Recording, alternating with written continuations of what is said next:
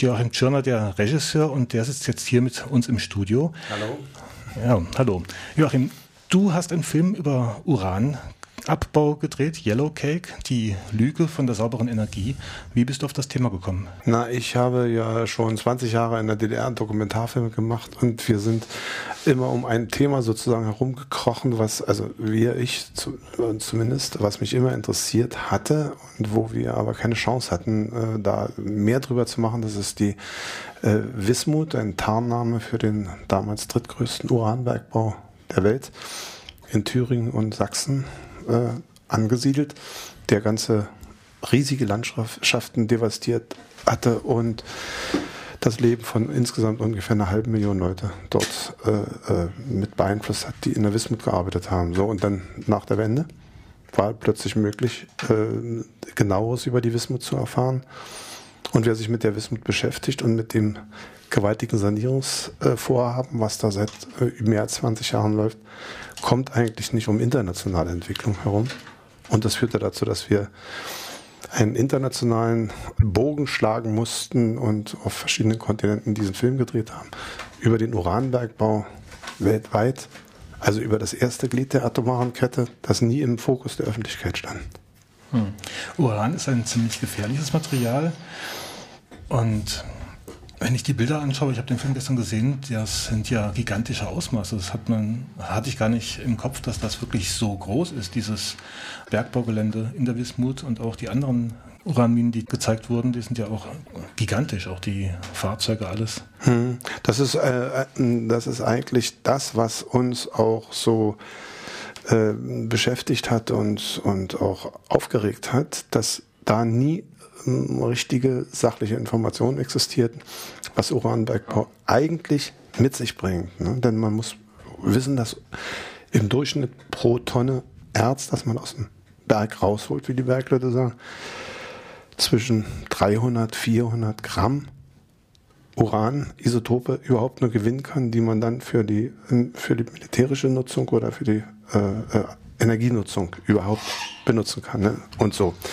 Also äh, man muss den Film sehen, um zu begreifen, was uns da bisher verheimlicht wurde. Und wir haben ja auch nicht ohne Grund den Untertitel gewählt, die Lüge von der sauberen Energie. Man, also Politiker aller Couleur haben versäumt, dieses erste Kettenglied der atomaren Kette äh, wirklich äh, zu problematisieren. Und das machen wir in dem Film. Da ist ja auch ganz viel Verschleierung mit im, im, Spiel. Also das möchte ja auch keiner so deutlich sagen, was das für ein Dreck ist, der da aus der Erde geholt wird und was mit dem Rest, also dem Rest der Tonne, wenn da 300, 400, 500, 800 Gramm, wie auch immer, oder sei es ein Kilo, da bleiben immer noch 999 Kilo ja. übrig. Ja, naja, natürlich. Also ähm, und und es wird nicht, es wird nicht thematisiert. Was was wir äh, natürlich interessant finden, dass es in allererster Linie natürlich um, um ungeheure Gewinne gibt, geht. Also in der Zeit, in der wir gedreht haben, das sind die seit 2005 drehen wir an diesem Projekt. Also wir haben fünf Jahre äh, dran gearbeitet da hat sich der Uranpreis um das 20-fache erhöht. Also es geht um Milliardengewinne. Und da will, nicht, will man eigentlich in der Öffentlichkeit nicht über die gigantischen Kosten der Verwahrung, der Schlemme und der Halden äh, reden. Also das ist etwas, was, was der, der Zuhörer jetzt äh, vielleicht gar nicht verfolgen kann, was wir eigentlich meinen. Es entsteht so viel radioaktiver Müll in, in gigantischen, du hattest es vorhin gesagt, in gigantischen Ausmaßen weltweit, jeden Tag, jeden Augenblick, wo wir äh, behaupten und sicher sind, dass man das nicht auf Dauer für Jahrhunderte, für Jahrtausende sicher verwahren kann. Ein Beispiel, die Wismut hat geplant, die Sanierung innerhalb von 20 Jahren zu meistern. Diese 20 Jahre sind um. Jetzt hat man davon geredet, dass das ungefähr noch bis 2020 weitergeht, also bis 2020. Mittlerweile hört man aus der äh, äh Geschäftsführung der Wismut GmbH, dass äh, man bis äh, 2040 jetzt benö Zeit benötigen braucht, um die Altlasten zu verwahren. Ich sage auch, das wird nicht reichen, weil das Monitoring in den Gebieten, wo man die eine Altlasten hingekippt hat und verwahrt hat mit Erde, 40, 50 Zentimeter drüber und so weiter. Das wird für gigantische Zeiten wird das ein Problem bleiben für kommende Generationen, die, die davon doch gar nicht wissen können und ahnen können, was da liegt in diesen Regionen. Der Film, der beginnt mit der Wismut, der zeigt auch mit Luftaufnahmen, mit Stollenaufnahmen, wie gigantisch das ist. Aber in der Wismut wird jetzt seit 1990 versucht, das Ganze wieder zuzudecken, wieder zu sanieren. Das passiert woanders ja gar nicht hm. in dem Maße. Naja, äh, heutzutage kann so ein Konzern äh, weltweit nicht mehr operieren, ohne zu behaupten, dass er das, wenn er äh, die Flächen ausgeerzt hat, dass er dann einfach verschwinden kann. Und sagt, ja, wir legen, wir, wir legen einen Fonds an, und wir werden das schon hinterher händeln. Und das ist völliger Quatsch. Ne? Also die Sanierung in der Wismut kostet bisher schon ungefähr, die ganz aktuellen Zahlen habe ich nicht, aber knapp fünf Milliarden Euro hat es bisher gekostet. Es wird sechseinhalb kosten, wenn es reicht. Und äh, die Zahlen, die wir an den Drehorten in Namibia, Kanada, Australien gehört haben, die waren geradezu lächerlich da im, Ver im, Verhältnis dazu. Damit kann man vielleicht gerade mal eine Halde abbauen und so weiter, aber nicht Millionen und Abermillionen Tonnen. Du sprichst von den Zahlen, also von diesen Rücklagen, die jetzt für die Sanierung ja. schon mal zur Seite gestellt ja. werden. Ja, die sind lächerlich. Das sind so, in, in Namibia sagte man uns 180 namibische Dollar. Da kriegt man gerade vielleicht mal eine Halde weg oder kann ein Fahrzeug dafür kaufen oder irgendwie sowas. Mhm. Aber die 5 Milliarden Euro, die werden hier vom Steuerzahler aufgebracht, also nicht von den Profiteuren, sondern... Na, die sind ja nun weg. Die, äh, die Sowjetunion hat ja, äh, als sie noch existierte, hat sie ja äh, sich äh, ganz schnell aus der Verantwortung äh, äh, gestohlen, weil sie, und das war im Einigungsvertrag dann gar nicht anders händelbar. Sie hat sich freigekauft sozusagen von den, von den Sanierungskosten und hat dafür ihren Teil der Aktiengesellschaft dann der deutschen Regierung übertragen, so dass die, die Bundesregierung 1990, als der Uranbergbau eingestellt wurde, überhaupt handlungsfähig war. Das war eine ganz komplizierte Situation. Wir haben eine äh, DVD ausschließlich zu der Thematik Wismut äh, herausgegeben. Die kann man auch im Internet bestellen, wenn man da eingibt äh, Wismut minus Buga also Bundesgartenschau, Wismut-Bucher DVD.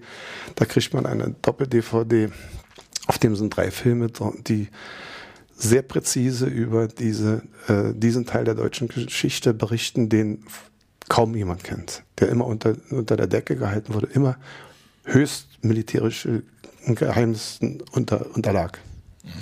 Also ich habe den Film hier, die DVD in der Hand, Terra Incognita, die mhm. Wismut zweiteilige Filmdokumentation von dir, Joachim Tschirner mhm. und Burkhard Draxel. Und dann noch ein Bonusteil, da geht es über die Buga 2007, die auf dem Gelände der Wismut dann ja, stattgefunden Bundes, hat. Ja, die Bundesgartenschau 2007, die hat dann in Ronneburg stattgefunden und hatte auch so manchen die Illusion gebracht, dass man alles wieder hinkriegt.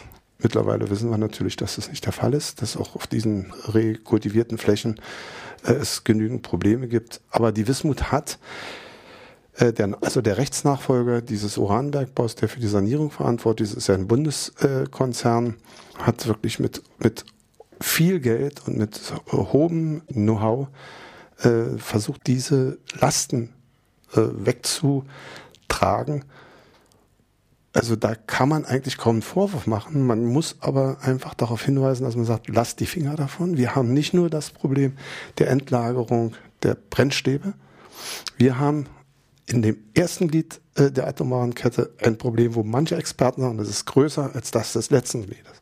Also äh, wir äh, müssen damit rechnen, dass da noch sehr viel auf uns zukommt. Stichwort Rückbau von Atomkraftwerken. Das äh, kommt auch noch, das müsste man in den nächsten Film machen. Das ist eine solche gigantische Aufgabe, ein Kernkraftwerk zurückzubauen, wo man ja keine Schraube äh, einfach nur rausdrehen kann. Alles muss äh, äh, neu erfunden werden, wie man das macht, alles hochkontaminiert und so. Da kommt noch einiges auf uns zu. Und das Ärgerliche, was mich auch antreibt bei dieser ganzen Geschichte, ist, dass darüber wir als normal informierte Leute eigentlich nicht aufgeklärt werden. Dass man immer um den heißen Brei rumredet, dass man von einer sauberen Energie redet, dass man bestimmte Sanierungskosten nicht in die CO2-Bilanz, äh, äh, in die, in die Kostenbilanz mit hineinbringt und so weiter. Also, dass wir wirklich beschissen werden von vorne bis hinten in der Argumentation. Und die Politik setzt auf ganz klare ökonomische Interessen irgendwie so einen Überbau rüber und redet dann von so Sachen saubere Energie, Energielücke, Brückentechnologie und alles so Scheiß. Yellow Cake, die Lüge von der sauberen Energie, ist ein Kinofilm auf großer Leinwand, dauert 104 oder 108 Minuten. 108 Minuten. 108 Minuten. Und ähm, da hat man vieles an Bildern. Also ich konnte den radioaktiven Staub förmlich riechen, als ich das gesehen habe. Und hat auch sehr vieles an Informationen. Manchen vielleicht zu wenig, aber vielen Leuten ähm, gibt es nochmal Grund nachzudenken, was man ja. gegen hm. den ganzen Wahnsinn tun kann.